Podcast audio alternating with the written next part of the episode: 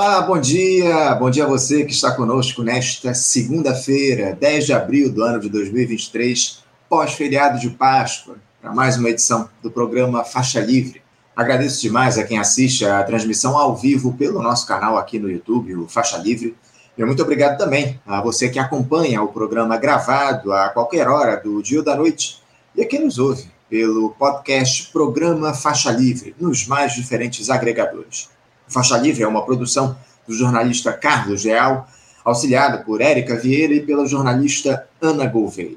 E vamos iniciar nessa semana falando de política, ainda mais hoje em que Lula completa a marca simbólica de 100 dias de governo. Um período repleto de polêmicas, desafios que o presidente da República teve de enfrentar, saindo de uma administração trágica que o país teve.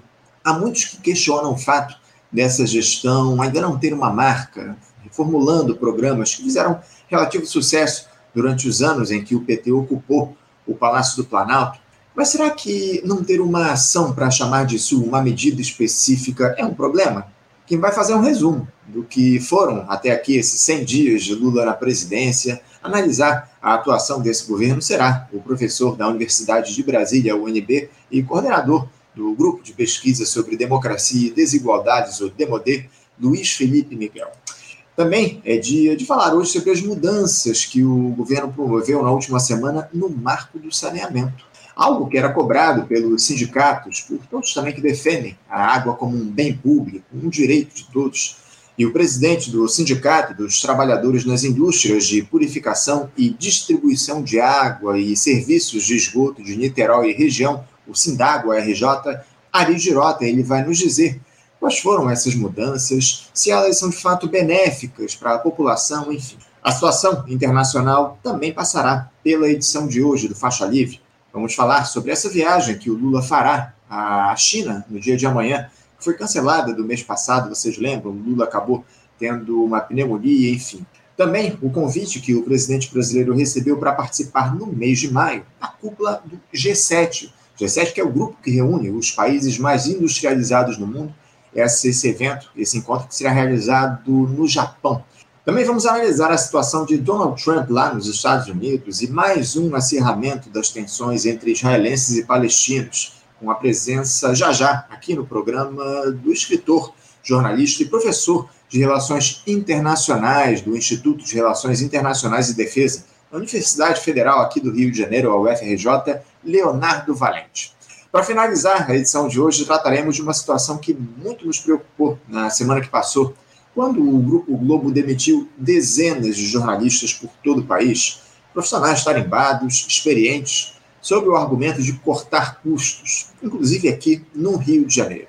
O Sindicato dos Jornalistas do município reagiu a esse passaralho, questionou a Vênus Platinada sobre a medida tomada em plena campanha salarial da categoria e a diretora do sindicato, além de jornalista da empresa Brasil de Comunicação, a EBC, Carolina Barreto, vai nos explicar com detalhes essa ação temerosa do Grupo Globo e o que será feito para tentar evitar esse número grande de dispensas de trabalhadores na empresa. Como vocês observam, muitos assuntos importantes para abrir a semana aqui no Faixa Livre. Eu saúdo, para abrir os trabalhos, o professor da Universidade de Brasília, UNB, e coordenador do Grupo de Pesquisa sobre Democracia e Desigualdades, o DEMODE, professor Luiz Felipe Miguel. Professor Luiz Felipe, bom dia. Bom dia, Anderson. Prazer estar aqui. Prazer é nosso contar mais uma vez com a sua participação aqui no Faixa Livre, professor. Muito obrigado pela sua presença nesse dia tão importante para o país, né, professor? Já que a gente chegou aí à marca de 100 dias de governo Lula, um marco simbólico aí que motiva uma série de análises sobre o que foi esse período de administração petista até aqui, uma gestão de reconstrução nacional, de ampla aliança, com disputas ali na superfície, alguns desencontros e também uma extrema-direita ainda tentando se insurgir após quatro anos de desmonte provocado por Jair Bolsonaro e com apoio efetivo de setores das Forças Armadas. Professor Luiz Felipe, qual é o seu balanço a respeito desse período de 100 dias em que o Lula reacendeu a esperança dos brasileiros por dias melhores? O presidente tem feito por onde, ainda que em tão pouco tempo de trabalho? Olha, Anderson, acho que a gente olha esses 100 dias eles estão mais ou menos dentro do esperado. Quer dizer, a gente teve aí, nesses últimos anos, do golpe de 2016 para cá, e sobretudo com a ascensão do Bolsonaro, um processo de degradação da disputa política no Brasil. Né? A gente está tá vendo a, a, forma de manifestação do desacordo político é, é, extrapolou muito os parâmetros né, que é próprio de uma democracia, que é próprio de uma sociedade que aceita uma pluralidade de ideias e de, de vontades e de percepções do mundo. Então, era de se esperar, de fato, uma oposição desonesta ao novo governo, e é isso que a gente está vendo. Né?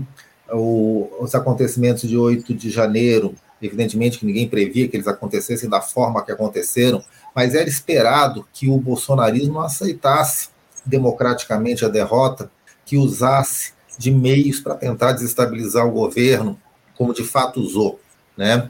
É, então, é um, é um começo de governo muito tenso por causa disso, porque existe um boicote é, dessa oposição desonesta e porque existe também um cerco ao governo por parte dos aliados de ocasião, por parte daqueles que se é, afastaram do bolsonarismo a contragosto, como é, é, é, o caso, por exemplo, de boa parte da nossa mídia corporativa, né? e que daí o que, que fazem esses aliados de ocasião, esses trânsfugas do, do bolsonarismo?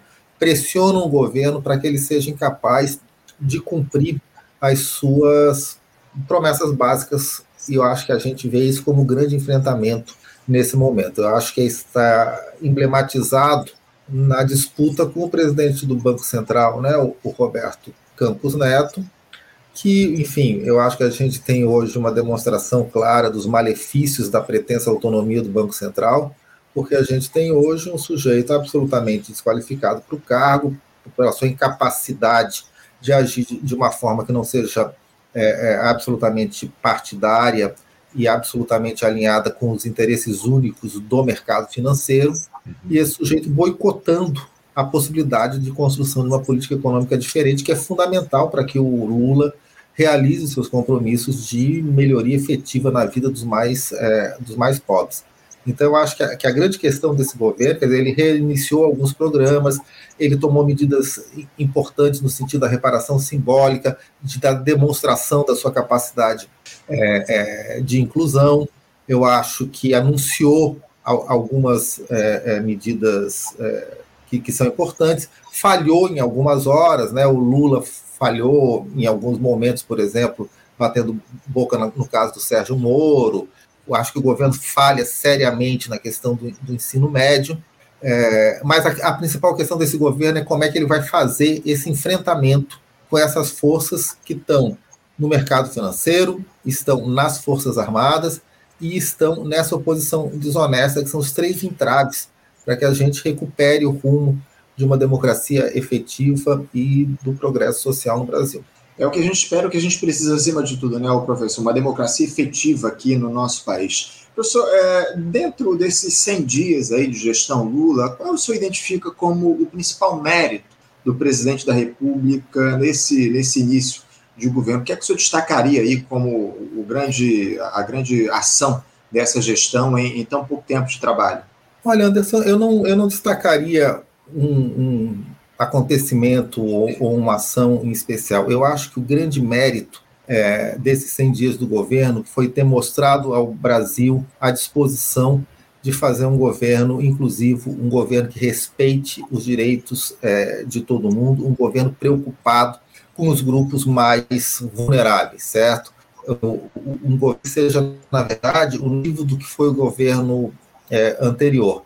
Então, a gente tem medidas que são medidas que começam já na, na posse, né, com simbolismo né, da subida da rampa, mostrando que é um, um, um governo que está disposto a olhar para a classe trabalhadora, para os povos indígenas, para as pessoas com deficiência, para a população negra e assim é, por diante. Eu acho que, que isso é fundamental. Quer dizer, um, um governo que está disposto a pensar nas maiorias da população, nos grupos mais assistidos, aqueles que mais precisam do Estado para terem uma possibilidade de uma vida digna e ampliação de seus horizontes. Então, por exemplo, a intervenção logo no começo do governo na, no território Yanomami, certo, que está em andamento ainda, porque é um processo complexo e difícil, talvez seja então o que emblematiza isso, quer dizer, você pega aqueles que foram as vítimas é, de um governo fascistoide, de um governo é, é, despreocupado é, com, com, os direitos, despreocupado com os grupos mais vulneráveis, e você coloca o esforço do Estado para proteger essas pessoas. Eu acho que, que esse é o significado do governo Lula até o momento, porque muitos de seus projetos é, mais ambiciosos, eles não tiveram condições de, de, ou de sair do papel ou de dar frutos é, até agora, porque a gente tem que entender também isso. Foram anos de destruição do país. Foram anos de destruição do Estado brasileiro. Nós temos um Estado que foi, nesse período Bolsonaro, ele foi todo subvertido, né? quer dizer, os órgãos do Estado foram colocados a trabalhar no sentido contrário das suas atribuições. Né? A gente tinha o IBAMA trabalhando contra a proteção do meio ambiente, a Fundação Palmares trabalhando contra a igualdade racial, o Ministério da Saúde promovendo a doença, o Ministério da Educação promovendo a ignorância e assim por diante. Esse Estado subfinanciado, faltando funcionário, um funcionalismo é, desvalorizado, certo? Com muita vacância, é, porque não foram realizados concursos para preencher as vagas, um, um, uma máquina do Estado subfinanciada.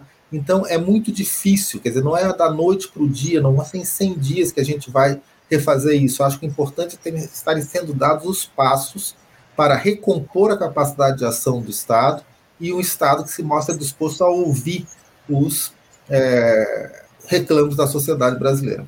Inúmeros retrocessos que a gente teve ao longo desses últimos anos e que o presidente Lula terá muito trabalho aí para desfazer acima de tudo. Professor, o, o, fato de o Lula chegar aí aos 100 dias de mandato sem uma marca, algo que é muito cobrado aí pela grande imprensa, de alguma forma atrapalha o governo, porque o, o Fernando Collor de Mello, por exemplo, teve lá o Plano Collor, o próprio FHC, a lei de concessões, que foi uma tragédia, claro, evidentemente, mas marcou o início daquele governo. O, o próprio Lula, no seu primeiro mandato, teve o Fome Zero, a Dilma com as medidas de austeridade fiscal, enfim.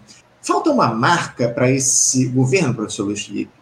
Olha, francamente, eu acho que isso aí é a marola do jornalismo político que fica é, na, na, superfície das coisas, certo? O governo tem quatro anos, né? não é necessário uma marca, a questão não se resolve é, com uma jogada de marketing nesse momento. Tá? Eu acho que uma marca é muito boa para quem vai fazer uma análise do governo, porque você centra numa coisa que é o, é, é o, é o principal.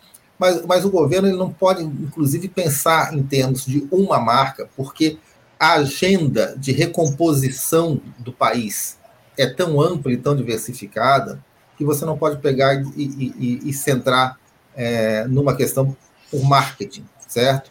Então, eu acho que a marca desse governo é a tentativa de reverter os malfeitos dos últimos anos. Isso se dá em várias etapas. Então, de alguma maneira, esse slogan, que as pessoas reclamam, porque o Temer usou de uma maneira absurda um slogan similar, mas o Brasil voltou, eu acho que é isso que é a marca do governo, quer dizer, a tentativa de fazer voltar um país com a gente possa minimamente se orgulhar, um país que, que mostra a capacidade de zelar tanto pela sua soberania quanto pela sua população. Eu acho que, que é isso, não é, um, não é necessário uma marca única. Eu acho que a gente vai é, é, cobrar desse governo, eu acho que é importante a gente sempre cobrar. Né? Uma das coisas que eu gostei antes da posse foi o presidente Lula dizendo isso, que o governo está aí para ser cobrado, eu acho que é nosso papel cobrar, pressionar, exigir. O que a gente vai cobrar desse governo é que ele trabalhe, quer dizer, que ele mostre resultado no sentido da ampliação da justiça social, da redução das desigualdades, é, do amparo ao, aos mais vulneráveis. Então é, é, isso que a gente a gente cobra. Isso não é uma marca em 100 dias de governo. Francamente, eu acho que isso é, é algo menor. Agora, professor, na busca por essa justiça social que o senhor fala, tão necessária aqui para o nosso país, o, o, governo reeditou aqueles programas né, que já fizeram sucesso ao longo dos mandatos do PT, o próprio Bolsa Família, o Minha Casa Minha Vida. É, você acha que é suficiente esse tipo de medida em um momento tão grave que o país atravessa? A gestão não devia aprofundar essas ações aí de, de busca de igualdade social aqui no nosso país a partir de uma gestão que aprofundou tanto as desigualdades? Olha, eu acho que existe um componente simbólico em reeditar esses programas, certo? porque é, esses programas eles ativam uma memória popular de governos anteriores em que, de fato, a, a situação é, de vida da maioria da população brasileira progredia em vez de regredir. Eu acho que tem, tem esse elemento. Mas, evidentemente, a gente está numa situação muito mais complicada do que quando Lula assumiu em 2003, certo? O grau de destruição é, da economia brasileira é, é, muito maior e a gente teve muitos retrocessos é, em termos da legislação e da capacidade de ação é, do Estado. Eu acho que é necessário, evidentemente, ir além desses programas, inclusive revê-los. Quer dizer, por exemplo, Minha Casa Minha Vida, que foi um programa importante, né, e a gente não pode, de forma nenhuma, negar o impacto na vida de tantas pessoas, de tantas famílias que tiveram acesso à casa própria, mas, ao mesmo tempo, existe uma série de críticas né, que sempre foram feitas a ele, é, sobre seu impacto no tecido urbano, na, é, é, na, na, manutenção de determinados padrões da indústria imobiliária e assim por diante. Então é necessário avançar a partir daí. Eu acho que a gente tem uma coisa que a mídia corporativa reclama muito, é que a gente tem nesse terceiro mandato um Lula muito mais enfático na defesa de posições à esquerda, certo? É, mas cabe colocar isso na prática é, também, certo? Eu acho que é um governo que, sim, abre espaço para o diálogo, mas ainda é necessário ampliar né, é, o, o, reconhecimento das contribuições que os diferentes movimentos sociais têm para a construção dos programas é, de governo a partir de uma perspectiva é, da experiência é, das populações que precisam, precisam deles. É por isso que eu acho, como eu falei no começo, que o governo erra na questão do, do ensino médio, certo? porque o governo insiste, houve um recuo importante, é, que foi a suspensão do, do, cronograma de execução, mas o governo insiste que não vai revogar é, o novo ensino médio, que foi uma medida arbitrária, que foi imposto pelo governo Temer, governo golpista, por medida provisória, ou seja, com baixíssima qualidade democrática, sem discussão com a sociedade, nem mesmo com o Congresso, e esse novo ensino médio é rechaçado unanimemente é, pelos estudantes, pelos gestores escolares, pelos professores, por quem entende é, de educação é, nesse país, uhum. certo?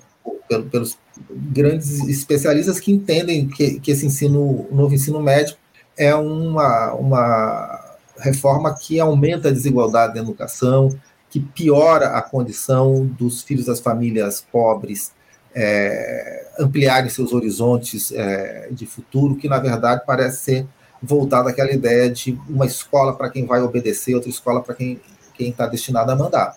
Então, por que, que o governo não abre uma discussão de fato nisso? Então, acho que esse é, um, é uma situação que é fundamental, porque essa reforma é, do ensino médio ela tem o poder de fazer a gente andar para trás em tudo que foi feito em termos de inclusão é, na educação brasileira é, nos mandatos do próprio PT, certo? Uhum. É, então é uma reforma muito importante porque tem a ver com a formação das novas gerações, do espírito crítico, da igualdade é, na formação, mas ela mostra como esse governo ele continua sendo atravessado por interesses é, diversos. Quer dizer, os interesses empresariais da educação são os que forçam a não se poder colocar em pauta a revogação é, dessa reforma. Então, embora o Lula tenha hoje uma verbalização mais à esquerda, e isso é importante, certo? Ele tem enfrentado é, isso, levando a crítica, mas ele tem enfrentado a questão do golpe como é, é, o, o, início da derrota da nossa é, democracia, ele tem enfrentado a questão do rentismo, ele tem enfrentado a questão da sonegação, ele tem colocado várias é, é, questões, ele tem entendido é, expressado isso no seu discurso, que a gente tem alguns conflitos que vão ter que, que emergir, quer dizer, alguns enfrentamentos que vão ter que ser feitos, mas a verdade é que, por uma série de circunstâncias, seja a situação no Congresso, seja a frente que acabou sendo necessária para derrotar o, o Bolsonaro, existem essas contradições, o governo é atravessado por interesses diversos, então o nosso enfrentamento se faz também dentro desse espaço que é o governo Lula. É, a gente, a gente vai. Essa questão do, do novo ensino médio é um tema fundamental aqui para a gente. Inclusive, nós vamos aprofundar aqui um pouco mais daqui a pouquinho ao longo da entrevista, mas eu queria tratar agora, o senhor a respeito de uma questão que o senhor acabou comentando também nessa última resposta, que é justamente esses conflitos aí, esses conflitos que surgem nesse período, professor, que fazem parte aí, o senhor considera que isso faz parte de fato das disputas entre a direita e a esquerda dentro de um governo com essas características, como essa questão da taxa de juros aí, que o senhor citou, do Banco Central, enfim, ou o senhor acha que esse, esse tipo de embate é puro jogo de cena, porque a gente sabe bem quem sempre sai ganhando nesse tipo de situação, os anseios da classe trabalhadora eles são sempre deixados de lado. O Lula, esses dias, ele falou em mudar a, a, meta de inflação lá, caso o Banco Central não baixe a taxa de juros. Só que essa medida já poderia ter sido tomada, né, o, o, professor, durante a reunião lá do Conselho Monetário Nacional, onde o governo tem maioria e nada aconteceu. Esse governo Lula, professor, tem fôlego para mudanças estruturais no nosso país ou ele só tem garganta? Olha, eu acho que a, a questão não se resolve dentro do governo, né? Eu acho que essa é outra questão, quer dizer, o que, que foi a, uma característica dos governos Lula 1 e 2 e, e do, também do governo da presidente Dilma? Foram governos que apostaram na desmobilização social, certo? Como parte aí da possibilidade de é, é, governarem diante das pressões dos interesses poderosos, houve um processo de desmobilização.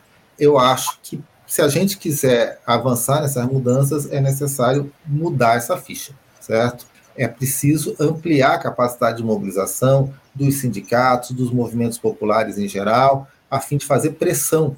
Porque se a gente ficar nessa ideia de que se faz a negociação no Congresso, certo?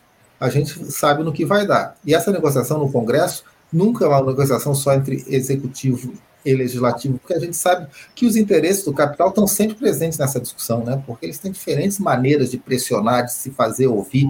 Então, se o campo popular não se mobiliza para pressionar também, nós sempre vamos é, é, nós sempre vamos perder. O que me parece, em relação às questões centrais da política econômica agora, e esse arcabouço fiscal do Haddad, é, mostra isso, é que o governo está usando essa retórica mais é, combativa na tentativa de alcançar algum tipo de acomodação com os setores é, do capital financeiro, certo? E a proposta do Haddad, até onde a gente vê, é muito parece a, a, busca de apresentar um meio termo. É, então, é, o, o que me parece é que está fadado a fracassar. Tanto é que o Haddad apresentou aí as linhas gerais do novo arcabouço fiscal, o Roberto Campos Neto fez alguns elogios genéricos e depois falou, mas a gente não vai baixar a taxa de juros é, por causa disso. Tá? É, então, é, eu acho que tem, que tem que mudar essa ficha. Tem três razões que me dizem que tem que ser mudada essa ficha. É, a primeira razão é que a história recente mostra que se a gente não recupera a capacidade de mobilização, a gente sempre vai estar sujeita a receber uma rasteira, é, porque a, a, direita vai estar disposta a virar a mesa quando uhum. for necessário, mas não vamos ter capacidade de resistência. Foi isso que, a, que o processo da produção do golpe é, de 2016 é, mostrou. Então a gente tem que reativar a capacidade de mobilização popular, porque a nossa democracia depende da capacidade do campo é, a existência das é, regras democráticas. O segundo motivo é que sem capacidade de mobilização, os limites da transformação sempre vão ser limitados e a gente nunca vai chegar nas estruturas, é, ou seja, a gente vai sempre fazer uma medidas de caráter compensatório, né? A gente vai ter as estruturas sociais trabalhando no sentido da ampliação da desigualdade, da ampliação é, é, do, da, da, concentração de renda e tal, e teremos capacidade apenas de apresentar medidas que mitiguem isso. E o terceiro motivo que a gente precisa de mobilização é que o jogo político mudou, certo? A gente tem uma direita muito mais, é, muito mais belicosa, muito mais desinteressada de qualquer conciliação, Tá? A gente tem que pensar por que, que o, o Roberto Campos Neto ele se recusa a qualquer tipo de negociação é, em relação às taxas absurdas que ele, que ele mantém. Uma parte é pela sua vinculação com o capital financeiro, mas outra parte é pela sua vinculação com o bolsonarismo, certo? Uma tentativa deliberada de sabotar qualquer possibilidade de êxito desse, desse governo. Então não dá para julgar que a gente vai ter uma mesa aí de negociação em que os dois lados vão funcionar de uma maneira razoavelmente é, é honesta. Uhum. Tá? Então, ou esse governo entende que é preciso dar espaço e contribuir para a mobilização do, é, do movimento popular, para a gente ter na sociedade força é, de pressão, ou vai sempre estar tá negociando numa condição muito debilitada. Pois é, professor, e o, o, que mais preocupa é que parece que os governos do PT não perceberam essa, essa necessidade de se mobilizar a população no nosso país. Né? Não dá para a gente ficar nesse, nesse jogo está colocado aí de buscar alianças dentro do Congresso. A gente já teve o resultado disso, como o senhor muito bem colocou, no impeachment da presidente Dilma Rousseff. Não está faltando uma ação mais efetiva dessa gestão, justamente nesse sentido, professor, de mobilizar as pessoas, porque, é, ao que parece, há aí uma, uma tentativa ou um jogo de cena, não sei o que, como é que a gente pode caracterizar, porque o Lula ele puxa a corda para um lado, o Fernando Haddad, por outro lado, tenta aí buscar um, um, esse meio termo que o senhor colocou aí, que num país com o, o grau de desigualdade que tem o Brasil, não dá para a gente buscar um meio termo nesse momento. Como é que o senhor avalia? Não é, não há aí uma, uma, uma espécie de um jogo de cena, não falta o governo mobilizar mais a população, o presidente da República agir de maneira mais incisiva, convocando as pessoas para pressionar a classe política, a institucionalidade, para que haja mudanças efetivas? Sim, eu acho, mas eu acho que também não, isso não depende só do governo, certo? Eu acho que a gente tem que ver, é, existem alguns sinais, mas, enfim, não, isso não, não tem se traduzido ainda da, da maneira correta. É, mas existem alguns sinais que talvez a gente caminhe nesse sentido. É que os movimentos, eles têm que ter independência do governo, inclusive para tentar forçar o governo a avançar nessa direção. Quer dizer, a gente vê, é, às vezes, algumas declarações da presidente do PT, a Gleice Hoffmann, uhum. criticando aspectos da política econômica. Está certo, o PT não pode se colocar como simplesmente um, um espelho é, do governo, de um governo que não é só dele, de um governo que é sofre outras, outras influências. A gente tem que ver o MST, a gente tem que ver o MTST, a gente tem que ver a CUT, o sindicalismo, agindo com independência porque um dos problemas que a gente teve nas gestões do PT é, passadas é que foi que todo esse amplo setor, quer dizer, não todo, mas uma grande parcela do movimento social entendeu que a sua tarefa principal era proteger o governo de pressões.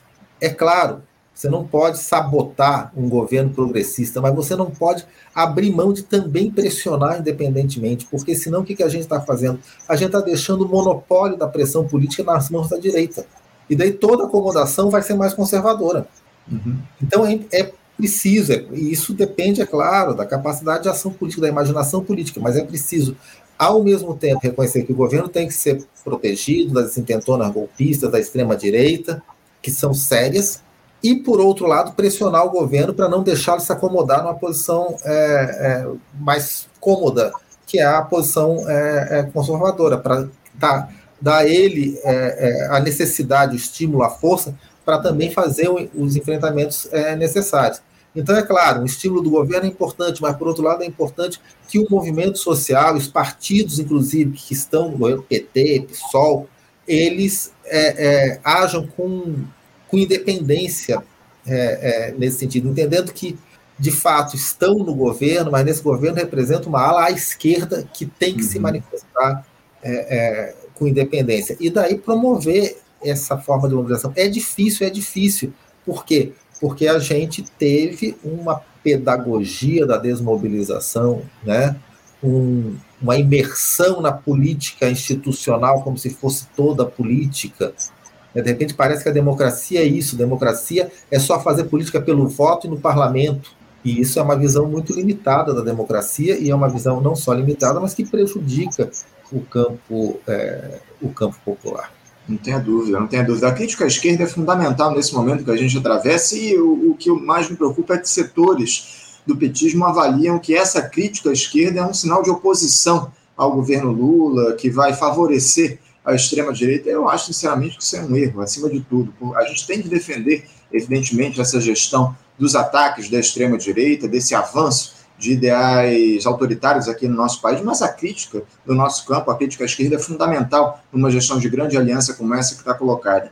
Professor, o, o, presidente da República ele embarca essa semana para a China, acompanhado aí de uma comitiva de políticos e empresários, com o presidente do Senado, Rodrigo Pacheco, mas o Arthur Lira, que é a principal liderança da Câmara dos Deputados, ele vai ficar aqui no Brasil. O Congresso tem sido um dos grandes focos de disputa nesse governo. O próprio Centrão, que estava ao lado de Lira, ele acabou rachando com a tendência de se bandear para o lado do presidente da República, do governo. As articulações que o presidente da República tem tentado construir no Congresso Nacional, elas estão indo pelo melhor caminho na sua avaliação? O Lula se aliar ao Centrão para aprovar matérias, oferecendo cargos e benesses, é o que temos para hoje ou você acha que é possível fazer uma fazer política de um novo modo aqui no nosso país, mesmo que nessa gestão de grande aliança? Olha, a questão do Congresso é uma das questões mais complicadas, certo? Porque a gente tem, como a gente sabe, não é de hoje, um Congresso que é formado, na sua maioria, por parlamentares podem ser considerados basicamente oportunistas fisiológicos em busca de vantagens é, de curto prazo, uhum. certo? E isso foi agravado, né, com a política do governo Bolsonaro, chamado orçamento secreto, que na verdade significou conceder ao presidente da Câmara dos Deputados uma capacidade de assim, operar no balcão, né, de, de uma maneira muito é, muito livre. É, eu acredito que nesse momento o um enfrentamento com o Congresso terminaria com, é, com a derrota do, do governo, certo? É necessário construir uma capacidade de mobilização que pressione o Congresso é, de uma maneira é, significativa, tá? Mas por outro lado, essa simplesmente se render a esse a esse balcão é algo que traz consequências negativas também. Né? E a gente está vendo o governo replicar o que me parece que foram problemas das gestões anteriores, por exemplo, na manutenção de, eh, no primeiro escalão, de pessoas que claramente não têm as condições, porque são atingidas é, por, por, denúncias consistentes, né, como é o caso do ministro das Comunicações, aliás, uma péssima escolha desde o começo, é, o Juscelino Filho, que, assim, à luz do que foi revelado, a situação dele é insustentável, e da ministra do Turismo, né, a Daniela do Vaguinho, que também existem aí indícios é, bastante consistentes da vinculação do grupo político dela com milícias do interior do estado do Rio de Janeiro. E o, o que acontece é que eles são mantidos no governo em troca de um apoio muito vacilante né, do União Brasil. Então, é, isso é uma demonstração de governo que já começa, e isso é sério, porque a gente viu isso no período de, da queda da presidente Dilma. Um governo que já começa desvalorizando a sua própria moeda de troca, uhum. né, concedendo ministérios a troco de quase nada de apoio é, é, no Congresso. Porque eu, eu, eu acredito assim, é natural no regime que a gente vive que você faça um esquema de conceder espaços no poder executivo em troca de apoio no poder é, legislativo. Isso feito às claras, pode não ser a política mais linda do mundo, mas isso é, é compreensível. A gente já está um passo além na, na, coisa de trocar orçamento público por apoio no Congresso, como no caso das emendas. Tá? E mais ainda quando essa ocupação de espaço ela é, significa, na verdade, uma, uma abertura para a corrupção. Tá? Uhum. E tudo isso no Brasil sempre, sempre teve, infelizmente. Mas eu acho que quando o governo, então, abre espaço para políticos que não têm nenhum tipo de sintonia com o seu, o seu programa, tá? para ganhar apoio no Congresso, e não ganha esse apoio na dimensão do espaço que abriu, é um governo que está se assumindo como enfraquecido na relação com o Legislativo. E isso só piora.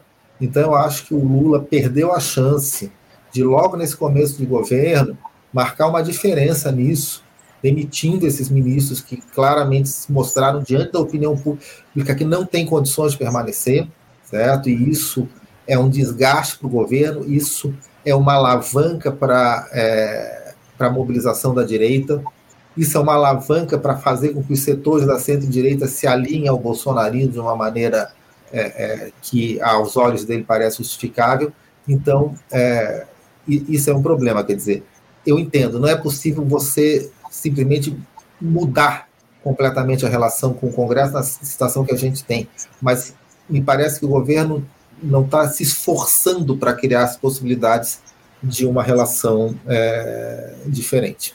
É, o União Brasil tem três ministérios, como o senhor muito bem observou, e que não faz parte efetivamente da base de apoio do governo Lula no Congresso Nacional. O próprio partido, a própria liderança, o presidente do partido já disse isso em relação a uma posição de independência aí do União Brasil e que está aí com, com três pastas no governo Lula. Professor, para encerrar aqui o nosso papo, porque o senhor tem limite, daqui a pouquinho o senhor tem um compromisso, para a gente encerrar, essa indicação de que o Lula ele vai fazer, que ele vai fazer o presidente da República para o Supremo Tribunal Federal, para a vaga do ministro Ricardo Lewandowski, que vai se aposentar, inclusive, no dia de amanhã, dia 11 de abril.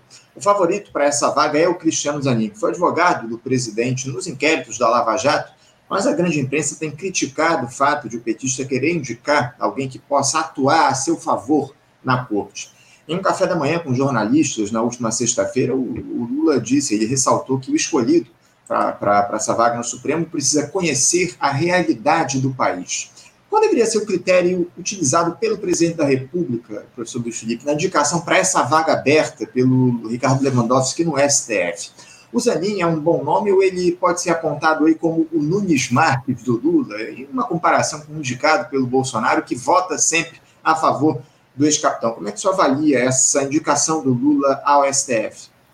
Olha, Anderson, eu assim, eu não tenho nada contra o Zanin. Eu acho um, sujeito íntegro, um sujeito sério, certo? Inclusive, ele até chegou a me defender pro bono quando eu fui é, é, processado é, por professores bolsonaristas, um sujeito excelente. Mas eu acho que ele não é uma boa, uma boa indicação para o Supremo pelo recado que ele passa, certo? Uhum pela ideia de que é uma retribuição pessoal, certo? Porque eu acho que, é, é claro, ele preenche os requisitos constitucionais, né? De notório saber jurídico e de probidade. Ele preenche muito mais do que vários outros que foram nomeados aí nesses, último, nesses últimos tempos. Mas eu acho que a imagem que passa é uma imagem é, que compromete é, o governo. E existem muitas outras opções. Qual é o principal critério? Tá? O principal critério, a meu ver, é ser é, alguém que tenha um compromisso forte com a Constituição brasileira, incluindo suas cláusulas sociais. Tá? Porque, a meu ver, o principal problema que a gente tem no Supremo nesses últimos tempos é que o Supremo ele é covarde, muitas vezes. O próprio Lula falou isso. O Supremo foi extremamente covarde no período de ascensão da Lava Jato e do bolsonarismo, o Supremo foi covarde, ele não tomou várias medidas que podia ter tomado. Ele foi cúmplice do golpe de 2016, ele foi cúmplice da Lava Jato, ele foi cúmplice do avanço do bolsonarismo, por covardia. Quando o Supremo supera a sua covardia, ele faz algum serviço na defesa dos direitos e liberdades individuais. Uhum. Tá? Então, aqui nas universidades, a gente teve a defesa da nossa liberdade de cátedra por decisões do Supremo. Né? Aqueles projetos absurdos de escola sem partido foram barrados é, no Supremo. Tentativas de censura são barradas no Supremo. Então, essas liberdades individuais, o Supremo é, tem, vez ou outra, é, se pronunciado a favor. O Supremo contribuiu, então, para a manutenção do processo eleitoral. Tudo isso é, é meritório. Agora, o Supremo viu o desmonte dos direitos da classe trabalhadora, viu a desnacionalização irresponsável da economia sem fazer nada. Permitiu tudo isso, uhum. certo? Então, o seu compromisso com algo que é central no Pacto de 1988, né, que é o, o, o olhar social de redução da, da desigualdade, é, é, da proteção dos direitos sociais, a gente está desguarnecido disso no Supremo, praticamente. Então, um jurista que tem o um compromisso com a democracia, mas mas que entenda essa democracia de uma maneira largada, que se inclui compromisso com os direitos da classe trabalhadora, eu acho que esse era o critério é, é, central para a nomeação do próximo ministro do Supremo Tribunal Federal. É, o Supremo lamentavelmente assinou embaixo de monte do Estado Nacional, como o senhor muito bem coloca aqui para os nossos espectadores. Professor Luiz Felipe Miguel, muito obrigado pela sua participação aqui conosco no programa de hoje. Quero agradecer muito, desejar ao senhor uma ótima semana de trabalho e a gente volta a conversar em breve aqui no Faixa Livre. Muito obrigado pela sua presença, um abraço e até a próxima. Obrigado, Anderson. Um grande abraço. Conversamos aqui com o professor Luiz Felipe Miguel, ele que é professor na Universidade de Brasília, a UNB, e também coordenador do grupo de pesquisa sobre democracia e desigualdades, o Demodei, falou conosco aí, traçou um cenário desses primeiros 100 dias do governo Lula, que são completados nesta segunda-feira, dia 10 de abril. Falou um pouco aí a respeito sobre as medidas que já foram tomadas pelo chefe do executivo, enfim, muito importante o papo que a gente bateu com o professor Luiz Felipe Miguel para abrir a edição de hoje. Você, ouvinte do Faixa Livre, pode ajudar a mantê-lo no ar. Faça sua contribuição diretamente na conta do Banco Itaú, agência 1964, conta corrente 03004 dígito 1. Essa conta encontra-se em nome da Associação de Funcionários do BNDES, a AFBNDES, uma das nossas entidades patrocinadoras, mas seus recursos são destinados exclusivamente para o financiamento do nosso programa. Você pode fazer a sua doação de qualquer valor utilizando também a nossa chave Pix, que é ouvinte@programafaixalivre.com.br. Sua contribuição é fundamental para a manutenção desta trincheira radiofônica no ar.